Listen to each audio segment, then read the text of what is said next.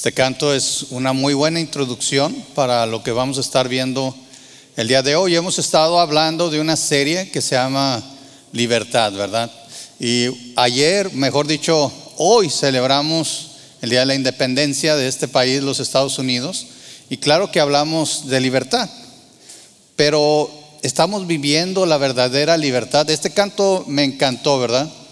Porque habla precisamente de la libertad que hemos encontrado en Cristo. Y mire, a pesar del mal concepto que tenemos de libertad, la Biblia nos enseña qué es la libertad en Dios. A veces pensamos que libertad es hacer lo que queremos, pero vamos a ver que más bien cuando estamos viviendo de acuerdo a lo que nosotros queremos, hablando en la carne, muchas veces estamos buscando cosas contrarias a lo que es la voluntad de Dios. Y la verdadera libertad se vive en Cristo. ¿Sí? Mire, le voy a dar un ejemplo. Yo creo que algunos de ustedes ya saben eh, y han visto una foto de mi perrita Pimienta. Pimienta es una mini schnauzer, ¿verdad? Está chiquita así, me llega como aquí. Este, entonces, Pimienta cuando estaba creciendo, pues era más chiquita, ¿verdad? Pero no sé, los perros están acostumbrados, y por aquí tenemos un hermano que sabe más de perros que yo, es veterinario, y a lo mejor algunos de ustedes saben más que yo, pero yo noté esta actitud en Pimienta. Pimienta cuando estaba creciendo, ella venía y me retaba, ¿sí? Imagínense la cosilla ahí, ¿verdad? Venía y se me ponía así y me empezaba a ladrar, como que me quería dominar, ¿verdad? Yo decía, cállese, ¿verdad? Entonces, esa es la naturaleza de los animales, de los perritos. Cuando ellos están en una jauría, ellos van a buscar su lugar. Ellos van a buscar inclusive llegar a, lo máximo, al tope, ser lo que le llaman el, perro alfa, ¿verdad? Y a veces son machos y a veces puede ser una hembra, dependiendo si es grande y fuerte. Pues a veces parece que nosotros tenemos la misma actitud. Buscamos ser el alfa, el macho alfa, ¿verdad? En donde quiera que vamos y queremos hacer lo que nosotros queremos. No entendemos que en, la administración de Dios el estar encima de algo es responsabilidad, no poder. ¿Sí? Y ahorita es lo que vamos a ver. Eh, Pimienta, ¿verdad? Eh, considera a la familia, pues la jauría, y ella trataba de imponerse. Finalmente, después de dos años de tratar, bueno, ya entendió que no, ¿verdad? Y ya no creció más, así se quedó chiquita. Entonces, ahora cada vez que llego, llego y ella tiene una actitud que me da risa y ternura. Porque llego y primero, ya saben los perros, por eso me gustan los perros, los gatos no. Porque un perro le hace fiesta a uno, ¿verdad? Y, llego y empieza corriendo y, llega y luego de repente se para y se agacha así. Y, le digo yo la reverencia, ahí viene la reverencia al amo y ya. Y, se echa de, ya saben, de pancita para arriba y todo para que la acaricie. Entonces ya entendió, ¿verdad? Que no puede con 220 libras, ¿verdad? Cuando ella pesa como 15. Entonces, nosotros así deberíamos de llegar a un entendimiento y de rendirnos completamente a Dios. Porque querer luchar con Dios es querer luchar con un gigante poderoso. ¿Verdad? Pero mire, gracias a Dios por la palabra del Señor. Porque la Biblia nos enseña lo que es la verdadera sujeción. Usted consulte una definición de sujeción o de sumisión en, en el diccionario y es algo humillante. O sea, cuando viene ahí, habla de, básicamente, humillarse y etcétera, etcétera, y quedar a merced de alguien, inclusive así dice. Pero la sumisión en la palabra de Dios no es así. No es humillante en el mal sentido. Fíjese bien, la verdadera sumisión en el cuerpo de Cristo no es humillación, es edificación. ¿Sí me está entendiendo? Cuando la Biblia nos habla de que nos debemos someter los unos a los otros, es para la edificación del cuerpo de Cristo y de la familia. Y es lo que vamos a ver hoy. Mire, le invito a que abra su Biblia en Efesios 5:21. Vamos a empezar desde el versículo 21 y vamos a llegar hasta el versículo 3, 6:3, eh, perdón. Como puede ver, son bastantes versículos, así que tal vez no vamos a profundizar mucho, pero quiero que quede una cosa bien clara.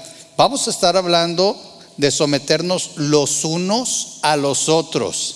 Sí, o sea, no se trata aquí de agarrar solamente a la esposa y decirle, ya ves, te dije, o de voltear con el esposo, ya ves, te dije, ¿verdad? Este, no, ni a los hijos, digo, porque luego se convierte en una competencia de codazos aquí, ¿verdad? Ya volteo y ya están todos así. Ya ves, te están hablando a ti.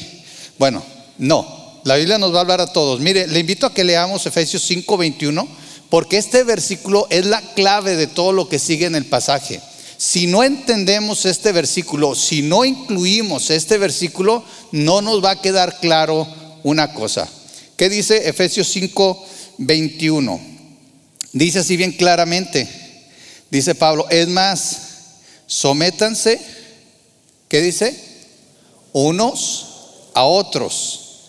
Otra vez, sométanse unos a otros. Otra vez, tercera vez, sométanse qué? unos a otros. No es nada más que la esposa se someta al esposo, sino que también el esposo, vamos a ver, se tiene que someter a la esposa y los hijos a los padres. ¿Sí se fijan? Hay una actitud de humildad, pero correcta, no de humillación, de humildad, ¿sí? Someternos unos a otros. Pero me encanta que Pablo no se le olvida decir por qué. ¿Qué dice ahí? Por reverencia a Cristo. La razón por la cual nosotros nos vamos a someter unos a otros es por amor, para honrar a Cristo. ¿Y por qué? Mire, el mejor ejemplo de sometimiento, de sumisión, ¿quién lo dio? Cristo. Le voy a invitar a que vayamos precisamente un poquito más adelante, allá en Filipenses. En el capítulo 2, en el versículo 5, mire, voy a leer desde el 3. Fíjense lo que dice y, fíjense la primer palabrita que, sea ahí, que está ahí, dice, o la primera frase, no sean egoístas, ¿sí? No traten de impresionar a nadie, sean humildes, es decir, considerando a los demás como mejores, inclusive en algunas Biblias dice superiores, ¿verdad? Estoy en Filipenses 2, versículo 3, dice, considerando a los demás como mejores que ustedes, no se ocupen solo de sus propios intereses, sino también procuren interesarse en los demás. Tengan la misma actitud que tuvo Cristo Jesús. Otra vez, tengan la misma actitud que tuvo Cristo Jesús. Y luego nos dice, Él era Dios, pero no se aferró al hecho de ser igual a Dios para no hacer lo que tenía que hacer. Para no venir, Él se humilló más bien, se despojó de sí mismo. Este es el ejemplo que tenemos de Cristo. La manera en que nosotros honramos a Cristo es imitándolo a Él. Por eso nos llamamos cristianos, Cristos pequeños. Somos imitadores de Cristo. Y Cristo tuvo a bien someterse sujetarse al Padre, aunque era igual a Él. Entonces quiero que entendamos una cosa, cuando estamos hablando aquí de someternos los unos a los otros, no significa hacernos menos, no significa quitarnos valor, no significa admitir que hay alguien encima de mí. ¿Sí? Significa que en el amor a Cristo en obediencia a Él y en imitación a Él, vamos a hacer lo que el Padre nos enseña en la palabra. Porque cuando Cristo vino, Él no vino a hacer, ¿sí? Él no vino a hacer su voluntad. Y este es, este es, saben, cuando hablamos de someterse, algunos piensan en cadenas, ¿verdad? Para algunos es como encadenarse. Y no es así. El énfasis aquí es someternos en obediencia y en amor a Cristo. ¿Sí? Algunos se ven así. Cristo realmente, les voy a decir una cosa, cuando Cristo muere en la cruz por, por nosotros, Él realmente rompe cadenas. Él rompió las cadenas que nos esclavizaban al pecado, que nos esclavizaban a Satanás y que nos esclavizaban a la muerte. En Cristo encontramos verdadera libertad. Y porque somos libres en Cristo, ahora podemos decidir, fíjese bien, ahora podemos decidir someternos, sujetarnos los unos a los otros. Cuando éramos esclavos del pecado no teníamos opción. ¿Sí? ¿Verdad? Es como si, eh, me acuerdo que llegué a una, a una tienda hace poquito, andaba en el aeropuerto, la semana pasada precisamente, y me puse en la fila de, una, un establecimiento para no hacer comercial, porque luego se me salen los comerciales. Este, y llegó, este, ¿me puede dar un bego? No, no hay. Ah, ok. Bueno, entonces un biscuit. No, no hay tampoco. Este, estaba todo el menú así, ¿verdad? Y le digo, entonces, ¿qué tiene, verdad? Pues nada más hay eso. Era tan saludable que mejor me salí, ¿verdad? Era algo así de vegetales y todo eso. dije, no. O sea, no me daban opción. Ahí estaba yo en la, con razón, no había fila, en todos los demás sí había fila, ahí no, ¿verdad? Entonces, no había opción para mí. ¿Era eso o nada? Pues dije, mejor nada. Me aguanto como los machos. Entonces, pero en Cristo, cuando Cristo nos liberta del pecado, tenemos opción. Usted puede o no someterse. Fíjese bien que ahí dice, sométanse los unos a los otros, voluntariamente. Esto es un acto de voluntad. No dice, esposo, sométela, sométela. Y, pícale los ojos, jale. No, ¿verdad que no? Hasta que entienda, ¿verdad que no? Fíjense, vamos a seguir, porque el primer punto que vamos a ver aquí es precisamente cómo nos explica la Biblia, cómo se ve esa sujeción, cómo se ve esa sujeción. El primer punto que vamos a ver es libertad para las esposas. Esposas, óiganme bien. Y mujeres en general, porque aunque no estés casada, si Dios te permite casarte, este consejo te va a servir. Esto viene de la Biblia tú tienes la libertad de vivir un matrimonio pleno, obedeciendo al Señor, honrando al Señor, sujetándote voluntariamente a tu esposo. ¿Sí me oyeron? Y yo sé, les digo, la palabra sujeción como que trae un sentimiento así, que está diciendo este hermano, ¿verdad? En pleno siglo XX, no sé cuántos. ¿Sí? No, fíjese lo que dice versículo 22, vamos a leer al 24. ¿Qué significa? ¿Qué significa sujetarnos unos a otros? Y fíjese, Pablo va a ir uno tras otro. Dice, para las esposas, eso significa someterse cada una a su marido, pero ¿cómo dice ahí? Como al Señor. No te vas a convertir en una sirvienta. Ya lo vimos la semana pasada, te conviertes en una ayuda idónea, que es diferente. ¿Sí? Dice, porque dice, cada una a su marido como al Señor, porque el marido, versículo 23, es la cabeza de su esposa, como Cristo es cabeza de la iglesia. Él es el salvador de su cuerpo, que es la iglesia. Así como la iglesia se somete a Cristo, de igual manera la esposa debe someterse en todo a su marido. Ahora, ahorita voy a explicar, porque esto, como les digo, para las mujeres como que les cae como un balde de agua fría. Pero aquí, ahora, otra vez, te está diciendo a ti, mujer, tienes la libertad en Cristo de sujetarte a tu marido. Pero como te sujetas a Cristo, como te sujetas a Dios. ¿Sí? ¿Por qué? Porque Dios puso al hombre como responsable. Y esto es lo que te quita un peso de encima. En el matrimonio, el que va a dar cuentas es el hombre. ¿Sí? No, no sé si se han dado cuenta de eso. Una vez que tú te pones bajo la, responsabilidad de alguien, quien da cuentas es esa persona, no tú. Entonces realmente sujetarte en tu matrimonio te quita a ti de responsabilidades que no debes de llevar. Se las deja tu marido.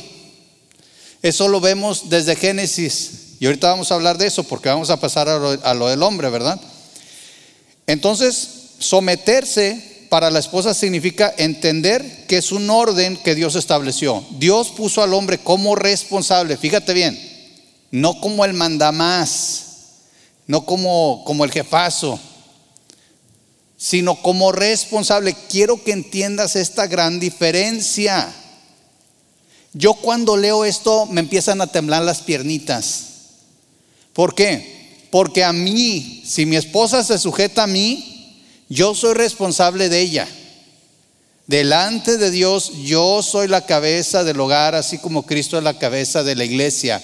E igualmente yo tengo la responsabilidad, y lo vamos a leer ahorita, de responder como Cristo respondió. ¿Qué responsabilidad tan grande? La verdad, yo no puedo. La mujer debe someterse al marido como lo hace con el Señor. ¿Por qué? Te pregunto, mujer, ¿por qué te sujetas a Dios? O, la pregunta sería, ¿te estás sujetando al Señor? ¿Sabes que a veces no podemos sujetarnos a otras personas porque no hemos aprendido a sujetarnos a Dios?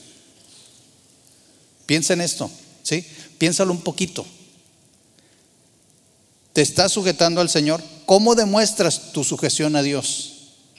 Porque si la Biblia dice que te vas a sujetar a tu marido como te sujetas a Dios, si sabes sujetarte a Dios, no debería haber problema, ¿verdad que no? Ahora, desde Génesis, Dios le dijo a la mujer, tu deseo será para con tu marido. Eso es una frase difícil en el hebreo, pero prácticamente significa que a la mujer le va a costar sujetarse al varón. De hecho, hay, matrimonios que parecen lucha de poderes, ¿verdad? Y están en el estira y afloje, y no que tú, que yo, que aquel. Y, no se ha llegado a un acuerdo de cómo vivir un matrimonio que glorifique a Dios. Un ejemplo de sometimiento a la iglesia, ¿sí? Viene aquí. O sea, más bien, Cristo nos da un ejemplo. ¿Cómo se debe sujetar la mujer al varón? Como la iglesia se sujeta a Cristo. ¿Sí? Ahora, esto funciona obviamente mejor si el marido también se somete a su mujer y vive en la libertad en Cristo. Ahora, ¿qué significa para el varón sujetarse? porque nos está diciendo, sujétense los unos a los otros, ¿verdad? Y vamos a ver la libertad para los esposos. Ahora la Biblia nos habla a nosotros los esposos. Sí, si empiezan a oír así como maracas, es que nos están temblando las piernas, están chocando las rodillas, porque realmente esto es una responsabilidad que si lo entendemos nos cae así como peso. Y hasta vamos a decir, oye, no se la podemos dejar mejor aquí. No, esto nos corresponde a nosotros. ¿Qué dice versículo 25 al 33? de Efesios capítulo 5. Fíjense bien lo que dice.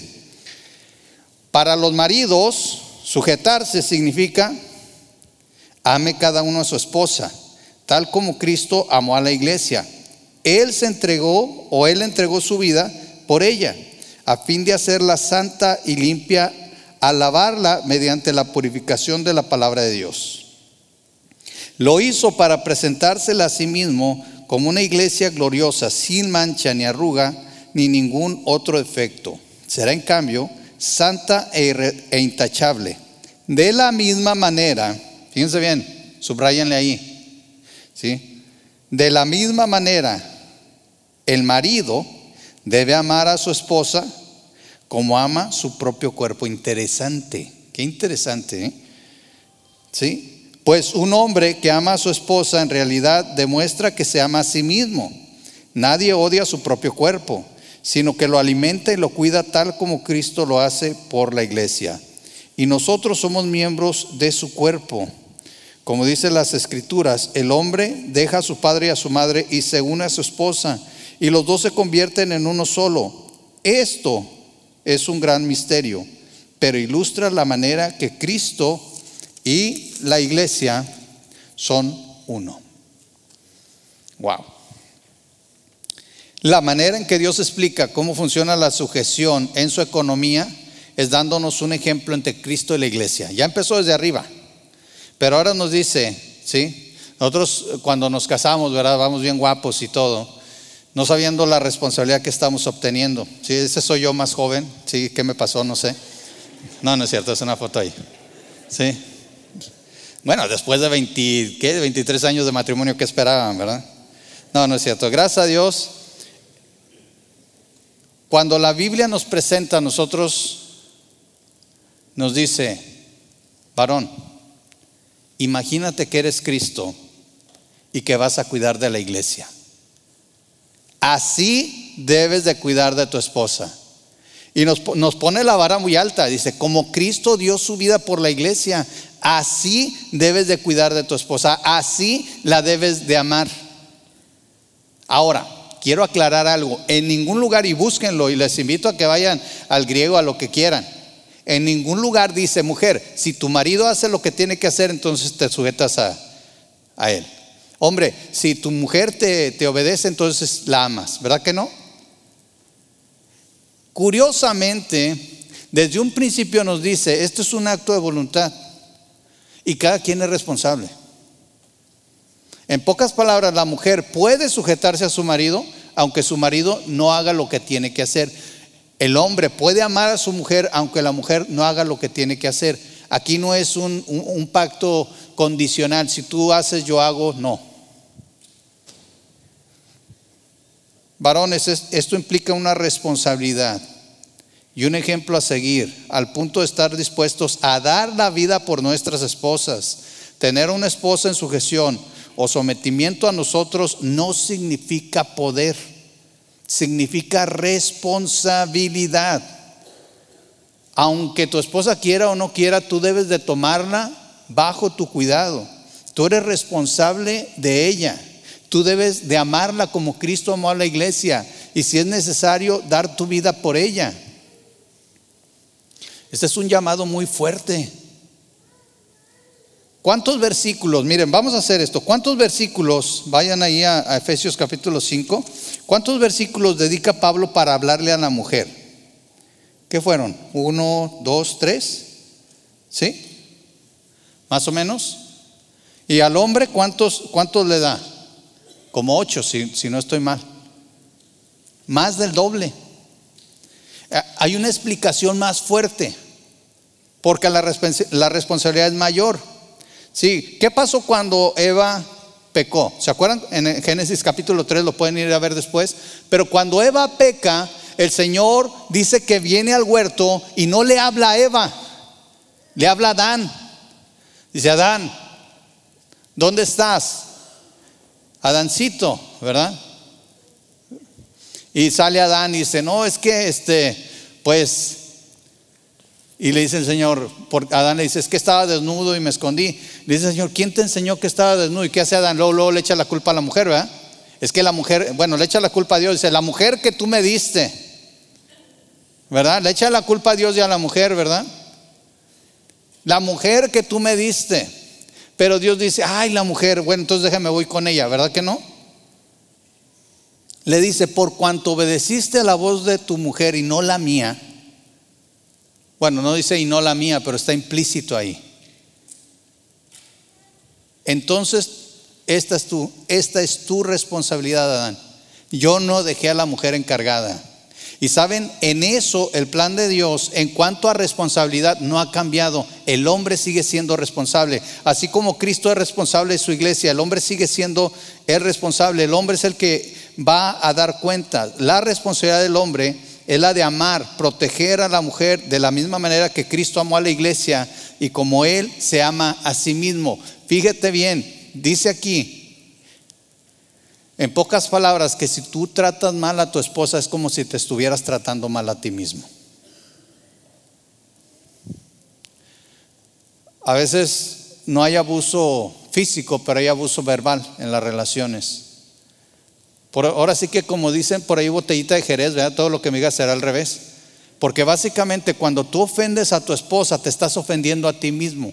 Cuando tú llegaste a ser una sola carne, y es lo que dice aquí, y este es un misterio porque lo relaciona también con Cristo y la iglesia. Y la semana pasada veíamos que cuando hablamos de ser una sola carne, estamos hablando de una relación más profunda que solamente la relación sexual venimos a ser una sola carne literalmente delante de los ojos de Dios, aunque seguimos siendo dos individuos y como individuos somos responsables, la Biblia nos dice que en el caso del varón, cuando trata mal a su mujer, se está tratando mal a sí mismo. ¿Cuántos de ustedes se levantan y se golpean así, verdad? ¿No? O se dicen de cosas. Bueno, hay gente que a veces sí, ¿verdad? Se dice. Este, pero bueno, aquí está. Yo creo, y esta es una opinión personal, que parte de los problemas surgen porque hay ocasiones en que el hombre y la mujer se siguen viendo solo como individuos y no como un matrimonio. Siga, siga habiendo ese egoísmo. ¿Se acuerda lo que leímos en el otro pasaje? No sean egoístas. Los problemas en el matrimonio vienen mucho porque seguimos viéndonos como individuos. Y sí seguimos siendo individuos, pero nunca nos vemos como matrimonio. No nos vemos como uno solo. ¿Sí? Este es el misterio de, un ejemplo de cómo Cristo ama a la iglesia. Resumimos, la mujer debe en libertad, ¿sí? Por amor a Dios, someterse a su marido, como se somete a Dios. Y el hombre debe en libertad y por amor a Dios amar a su esposa. Otra vez, no estamos hablando aquí de superioridad. Si entendemos eso, ¿verdad? Estamos hablando de responsabilidad. ¿Qué me pide a mí Dios hacer? ¿Y qué le pide a mi esposa hacer? Y saben que todo eso es para que seamos luz. Ahorita vamos a explicar un poquito mejor. Vamos a ver ahora la libertad para los hijos. Efesios capítulo 6, versículos 1 al 3.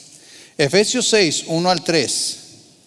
¿Qué dice ahí? Hijos, obedezcan a sus padres porque ustedes pertenecen al Señor. Pues esto es lo correcto. Honra a tu padre y a tu madre. Ese es el primer mandamiento que contiene una promesa. Y si honras a tu padre y a tu madre, te irá bien, te irá bien y tendrás una larga vida en la tierra. Ahora los hijos. Ahora, miren, vamos a ponernos a pensar un poquito en esto. ¿Cuántos aquí somos hijos o fuimos hijos? Levante la mano. Todos. Ahora, hay una gran diferencia entre cómo honrábamos a nuestros padres cuando vivíamos con nuestros padres, pero todavía como hijos podemos seguir honrando, que significa respetar a nuestros padres. Ya no, ya no dependemos de ellos. Pero si tú eres un hijo viviendo en casa de tus padres, porque tu edad, tu, eh, tu situación en la vida así lo indica, tienes que respetar las reglas de casa. Tienes que honrar a tus padres, eso es respetarlos. Ahora, sabemos que es difícil. A mí me tocó, por ejemplo, de joven, mi mamá era creyente, mi papá no era creyente. Entonces hay situaciones así donde a lo mejor tú eres hijo, pero vives en una casa donde tus papás no honran a Dios. Esa es una situación difícil. Pero aún así, mientras no deshonres al Señor, tienes que honrar a tus padres, respetar a tus padres. Y a veces con respeto se le puede decir a un papá o una mamá, ¿sabes qué? Esto no lo puedo hacer porque va en contra de mis principios como creyente. Y aún como casados, por ejemplo, si yo tengo un problema a veces, especialmente años atrás, cuando vivíamos en México, yo, yo le hablaba a mi papá, le decía, oye papá, hay esta situación, ¿cómo ves? ¿Verdad? Eh, y él me daba consejo. Yo no, a veces yo decía, bueno, está muy bueno el consejo, pero esta situación no la sabe mi papá y entonces voy a tomar esta decisión. No lo deshonraba así, porque ya como casado no estoy obligado a obedecerlo, como cuando él me decía de, de soltero, haz esto, ¿verdad? Pero debemos de buscar honrar a nuestros padres, oírlos, ¿sí? respetar sus opiniones. Porque luego parece que se van revirtiendo los papeles, ¿verdad? Pero los padres nos cuidan a nosotros y empiezan a llegar a una edad donde nosotros tenemos que cuidarlos a ellos. Pero lo podemos hacer con respeto. Nunca humilles a tus padres. ¿Sí? Es, es difícil, pero hay que hacerlo. Dice la palabra aquí que si honramos a nuestros padres, a, nuestro, a nuestra madre, te irá bien. Y sabes, depende de los padres, depende de las situaciones. A veces los padres pueden, todavía darnos un consejo, un consejo muy sabio. Todavía pueden guiarnos espiritualmente, ¿sí? darnos esa ayuda que a veces necesitamos. El mensaje a los hijos, ellos deben de obedecer y honrar a sus padres, no solamente porque lo dice Pablo, sino porque respetar y honrar a los padres trae recompensa. Te irá bien, dice ahí, y tendrás larga vida. Sin embargo, la razón más importante para todo esto es obedecer y agradar a Dios. Miren, los hijos creyentes también tienen el privilegio de obedecer a Dios honrando a sus padres y a su madre. Ahora, ¿qué notan en todo esto? No sé si notan esto. Al final de cuentas, todo lo que estamos hablando, ¿sí? Todo lo que estamos mencionando, ¿no se deriva del amarnos los unos a los otros? ¿Sí se fijan? A lo mejor en, en el varón es un poquito más obvio, porque dice que amemos a nuestra esposa. Pero la esposa también se sujeta por amor al mismo esposo, por darle su lugar, por permitirle cumplir el rol que Dios le dio. Las mujeres se someten a los esposos primeramente por amor a Dios, pero también como una muestra de amor para con su esposo. El varón debe de amar y proteger a su esposa, cuidarla, hasta estar dispuesto a morir por ella por amor a Dios y por ser luz en este mundo. Los hijos deben de honrar a sus padres porque es un mandamiento con promesa, pero también por amor a Dios y a sus padres. Todo se deriva del amor. Todo esto al fin de cuentas, como familia, nos lleva a ser luz en este mundo de tinieblas. Podemos hacer algo, no sé si podemos apagar las luces aquí. ¿Podríamos por favor apagar las luces ahí atrás? Josh, can, can we turn the lights off? Vamos a hacer un experimento. ¿Cuántos traen celular?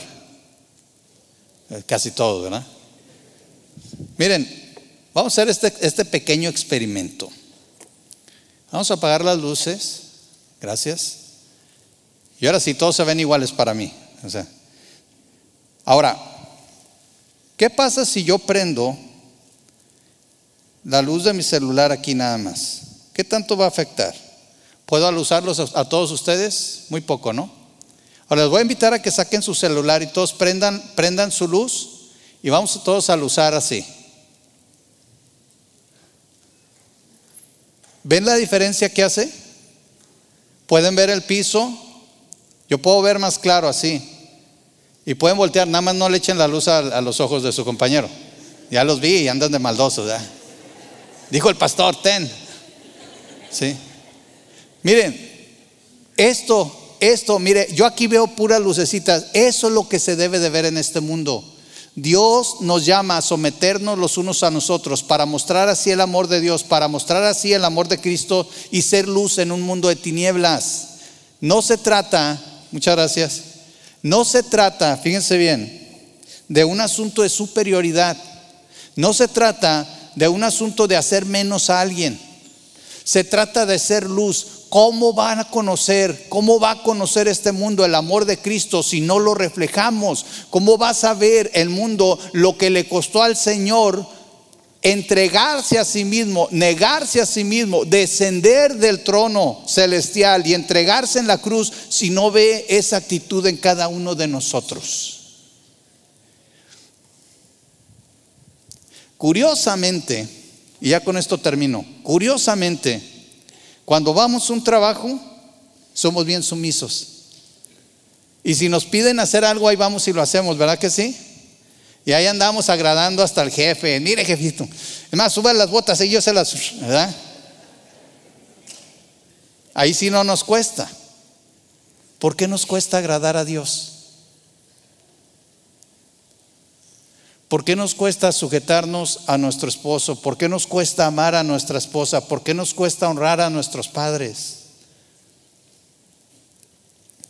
¿Por qué ponemos el orgullo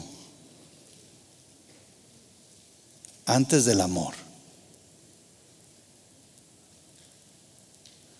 Piénsalo así. Vas a un trabajo, llegas a la hora que te dicen, haces lo que te piden, ¿verdad? No, es que es mi responsabilidad. Aquí está tu responsabilidad también.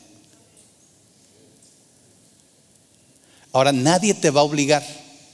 Esposos, por favor, no traten de obligar a sus esposas a la sujeción. Esposas, por favor, no traten de obligar a sus esposos a que las amen. Oren por ellos. Oremos por nuestras esposas. Porque este es un acto de humillación, pero delante de Dios. Al primero que debemos someternos para poder hacer esto es a Dios.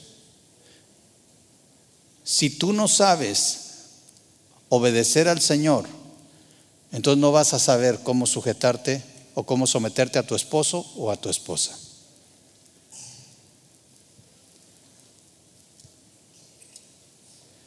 El ejemplo más grande fue Cristo. Y voy a cerrar leyendo otra vez esos versículos.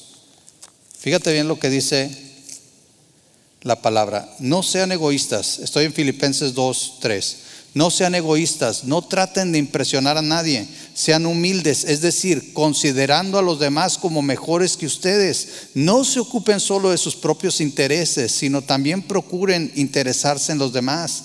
Tengan la misma actitud que tuvo Cristo Jesús. Aunque era Dios, no consideró el ser igual a Dios fuera como que fuera algo a lo cual aferrarse. En cambio, renunció a sus privilegios divinos, adoptó la humilde posición de un esclavo y nació como un ser humano cuando apareció en forma de hombre. Se humilló a sí mismo en obediencia a Dios y murió en una cruz como morían los criminales. Él es el ejemplo a seguir. Ahora te quiero hacer estas preguntas. ¿Qué piensas ahora de la sujeción? Recuerda, sujeción, de acuerdo a los términos divinos, no es humillación como algo malo, es edificación. ¿Sí? ¿Has estado practicando la verdadera sujeción? Habrá quien, tal vez, habrá alguien que quede exento de la sujeción voluntaria que Dios pide. Yo creo que no. Como aplicación, practiquemos la verdadera sujeción de manera voluntaria y no exijamos la sujeción a los demás. Vamos a orar. Señor, te agradecemos que eres un Dios bueno, que eres un Dios grande y poderoso. Gracias por tu palabra, gracias por lo que nos enseñas acerca de someternos los unos a los otros. Ayúdanos a recordar siempre que es un acto voluntario, un acto de amor, primeramente a ti y después a nuestros esposos, a nuestras esposas, a nuestros padres, Señor. Y recordemos que todo esto no es para lucir bien, sino más bien para hacer luz en este mundo de tinieblas, para dar testimonio del amor que tú nos das y el cual tú nos invitas a compartir con los demás. Te agradecemos todo esto, Señor, y prepara también nuestros corazones para la Santa Cena que vamos a estar celebrando en unos minutos, Señor. Lo pedimos todo en el nombre de nuestro Señor Jesucristo. Amén.